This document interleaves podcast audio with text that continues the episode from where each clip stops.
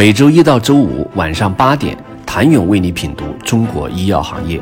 五分钟尽览中国医药风云。喜马拉雅的听众朋友们，你们好，我是医药经理人、出品人谭勇。十二月三号早上，国家医保局召开新闻发布会，正式发布了今年医保谈判结果。本次共有一百一十七种药品被纳入谈判范围，最终有九十四种药物通过谈判。谈判总成功率达百分之八十点三四，目录外六十七种药品平均降幅百分之六十一点七一。除首次抗癌药专项谈判之外，此次谈成率和降幅创下二零一八年医保局成立以来四次国谈的最高纪录。本次共计有七十四种药品新增进入目录，十一种原目录类药品被调出。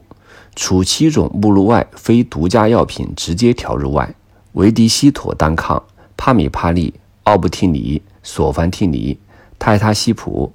诺西他生钠、甘露特钠胶囊等诸多肿瘤、罕见病、心血管病药物都通过谈判进入。备受关注的 PD-1 药物，除恒瑞两项新增适应症未进入医保外，百济、信达、君实等新增适应症都进。外资 PD One L One 基本放弃医保通道。此次医保局组织了四十多位经济学专家参与药品价格的测算，为了确保池子统一，首次制定经济测算指南，还新增了纠错机制，一个药品配置两名专家进行独立的测算。虽然工作量提升一倍，但得益于制度的改进，降低了系统误差。同时，尊重每一位测算专家的意见，不做直接的干预。医保局也不再做二传手，保证企业反馈意见原汁原味，确保每位专家能够表达独立的意见和科学上的公正公平。从新药纳入医保比例的进度来看，二零二零年医保新增九十六个药品中，五年新上市的药品为六十八个，占比为百分之七十一。到了今年，目录外六十七种药品中有六十六个是近五年内上市的药品，占比高达百分之九十九。其中二十七个创新药实现当年上市、当年入保。进入谈判的二十三个中国重大创新药中，二十二个都被纳入。根据医保发布的目录，外资似乎已经放弃了中国的 PD-1 医保准入通道。而本次药企在 PD-1 新适应症的进与不进上也有了更多的考虑。与此前传言不同的是，本次目录中 PD-1 新增适应症并未全部入围。具体而言，信达的三项新增适应症、百济的三项新增适应症、君实的两项新增适应症全部谈判成功，而恒瑞两项鼻咽癌新增适应症则并未进入本次医保目录。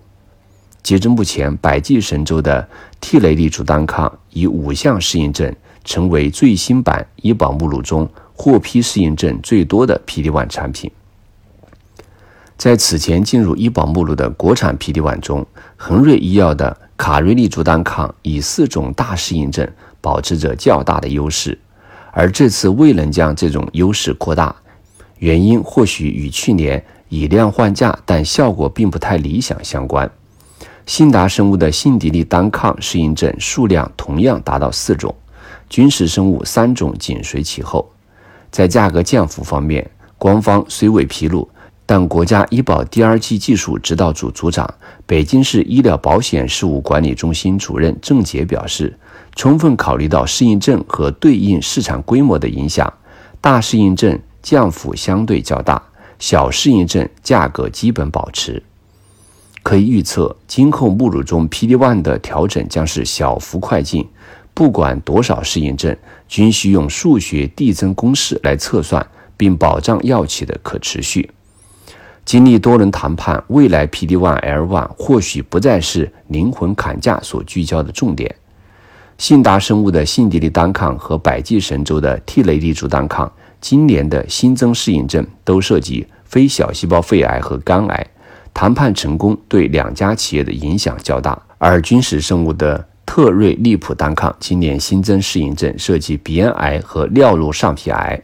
恒瑞医药卡瑞利珠单抗涉及鼻咽癌均为小适应症，相对压力较小。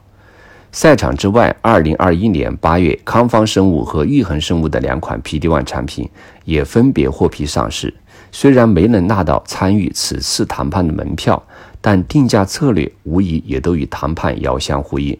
目前，国家医保类 PD-1 产品的年治疗费用按病种不同，分布在四到七万元之间。康方生物的派安普利单抗，通过免费赠药和患者救助计划，年治疗费用已降至三点九万元。而另一边，外资 PD-1 L1 再次缺席。默沙东的 K 药、百世美施贵宝的欧药、阿斯利康的 I 药三款 PD-1L1 共计十二项适应症通过了医保谈判初审名单，但从结果来看，外资 PD-1L1 基本放弃了医保准入通道。想了解二零二二年医保谈判进展趋势，请您明天接着收听。谢谢您的收听。想了解更多最新鲜的行业资讯、市场动态、政策分析，请扫描二维码或添加医药经理人微信公众号“医药经理人”——医药行业的新闻与资源中心。我是谭勇，明天见。